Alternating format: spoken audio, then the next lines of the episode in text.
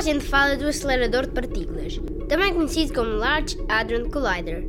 Sabem o que é e para que serve? Eu explico. Para descobrir as origens do universo, os cientistas criaram uma máquina para fazer chocar partículas muito pequenas, umas contra as outras. Num túnel circular construído debaixo da Terra com 27 km de comprimento, as partículas viajam quase à velocidade da luz, movidas por ímãs gigantes. Dão 11 mil voltas por segundo ao túnel. Quando elas batem umas nas outras, a esta velocidade estonteante, partem-se, libertam muita energia e dividem-se em novas partículas.